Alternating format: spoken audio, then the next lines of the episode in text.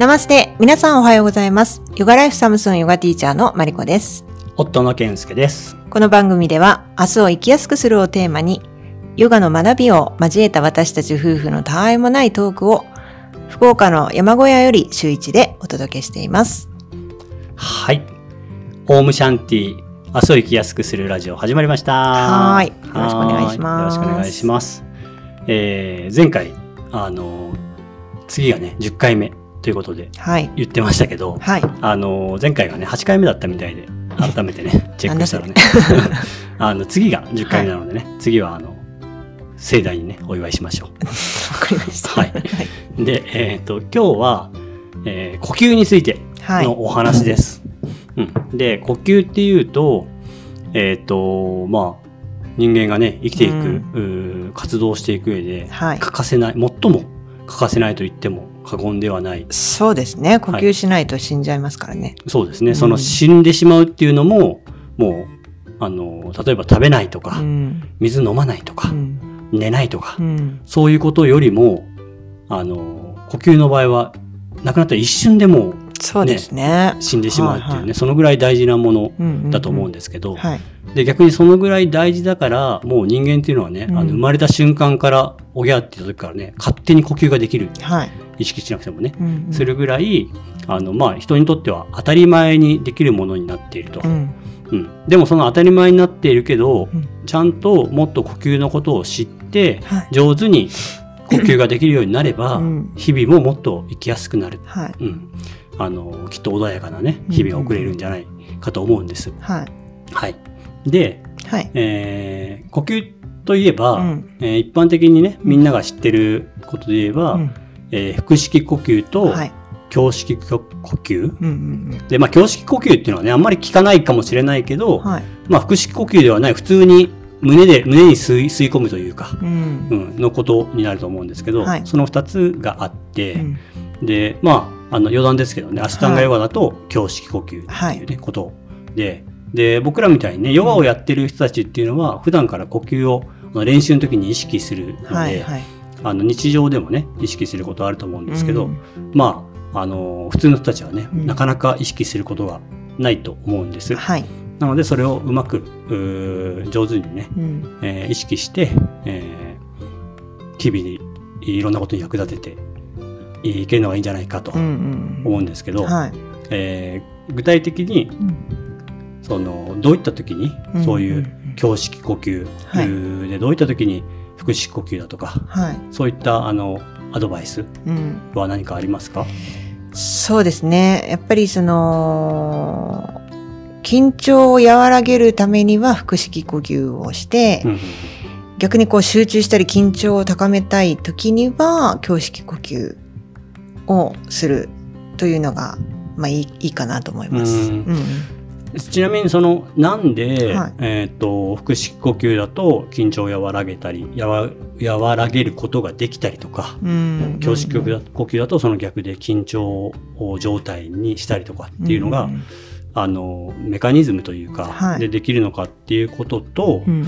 あとまああの具体的にねどういう時に、えーそれをしたらいいですよっていううんのはありますか、そうですね。あの、どういう時に、えっ、と、そうですね。例えば、その、なんか会社でね、あの、怖い上司がいると。うんうんで、やっぱり怖い上司がこう来たらね、あの、ピリッと緊張したりしますよね。うんそうねうんそわそわしてしまうというか、そわそわしたりまあ緊張したりビクビクするよね。ビクビクしますよね。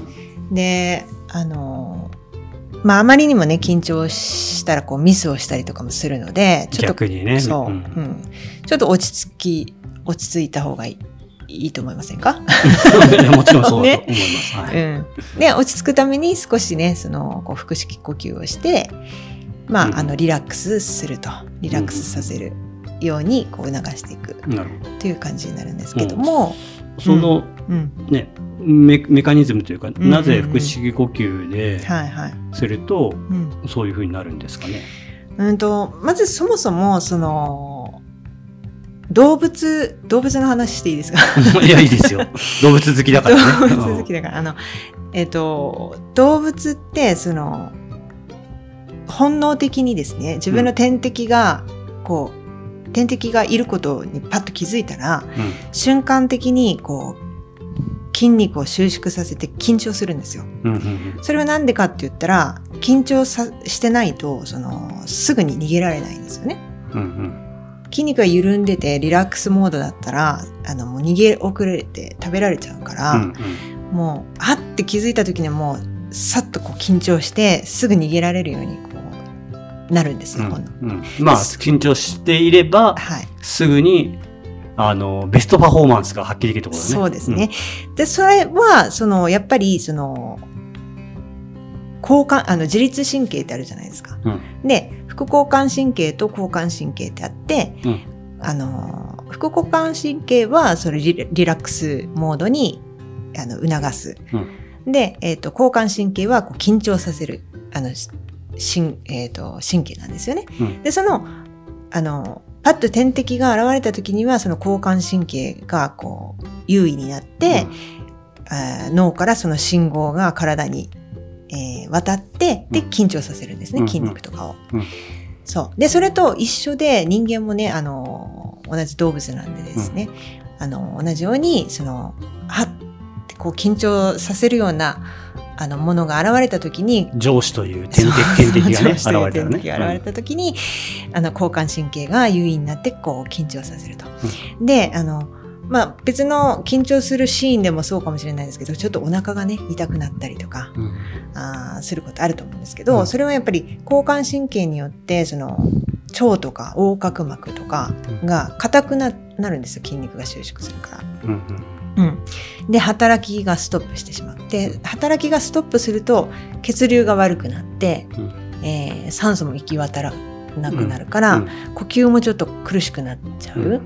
で、呼吸をあのしっかり酸素取り入れなきゃっていうことで、また心臓がドキドキしたりとか、あうんの心拍数が上がってね。うんそう。なんかそういう状態になるわけです。なるほどね。うん。これ上司だった場合には、はまあ逃げたりとか、うんもしくは戦ったりとかっていうね、うん臨戦態勢になってもしょうがないですもんね。そうですね。だからまあ、うんとりあえず落ち着きましょうと。うんうんで、えっ、と、脳と腸っていうのは、その自律神経で、えーつなが、あの、つながってて、その、脳から例えばじゃあリラックスしましょうねとか逆に緊張しましょうねっていう信号が送られてきたらその腸もその動いたり止まったりっていう風にあのなるんですけど、うん。逆にその止まってる腸をしっかり動かすことによってあ今リラックスしてますよリラックスでいいんですよっていうのを脳にまたこう信号を送るっていう感じうん。にななります。だから緊張して硬くなっててもあの自分で動かしてやる？うん腸を動かしてやったりとか、あのまあ、マッサージとかでもいいんですけどそういうふうにすることによってあの体はまあリラックスしていくうんことができると。それは腹式呼吸だと、うんなんでそういうことができるんですか、はい。腹式呼吸は、あの、息を吸ったらお腹が膨らむ。うんで、息を吐くとお腹がまあしぼんでいくじゃないけど、そういう風な動かし方をするんですね。うんうんまあ、そういうふうに意識することで腹式呼吸ができますもんね。そうですね。なので、そのお腹を動かしたりとか、横隔膜を上げたり下げたりすることで、超、あのなんていうの、ポンプのような感じで、うんあの、動かすことができるんですね、内臓を。うんうんそれによって、まあ、血流が良くなったりとか、うんなるほど。ね、するえ ー一気に喋っちゃいました。うんちょっとまとめようかね。はい。えっと、まあ、その緊張状態うん。になった時は、うんえー脳からの指指令で、はい。えー腸とかのお硬くなったり、うん血流それのせいで血流が悪くなったりして、はい。えーいろんな、まあ、その分酸素が行き届かなくなって、うんえーより心臓がこうバクバクなったりとか、うんえーまあその活動がししなんかまあミスが起こったりとか、こうマイナス要素がいろいろそうですね。ねその。はい。頭真っ白になったりとかね。そうね、ん。まあそれはあれだよね。あのえっとそうなったら良くない時にねそういう風になったりするからね、うん。でそれを、えー緩和するために、はい。腹式呼吸を使えば、うん。えー横隔膜うん。を下がるが下がることによって、はい。えー内臓の状態を、うん。まあ、柔らかくしたりとか、はい血流を良くしたりして、うんえーその状態を回避できると。はい。はい。で、それがまた今度、えーそういう状態を脳が感じて脳に伝達されると、脳はより副交感神経が優位になるモードに切はい。り替わると,、そうです。はい。ということですね。そうです。なるほど。腑に落ちました。うんうんうん。はい。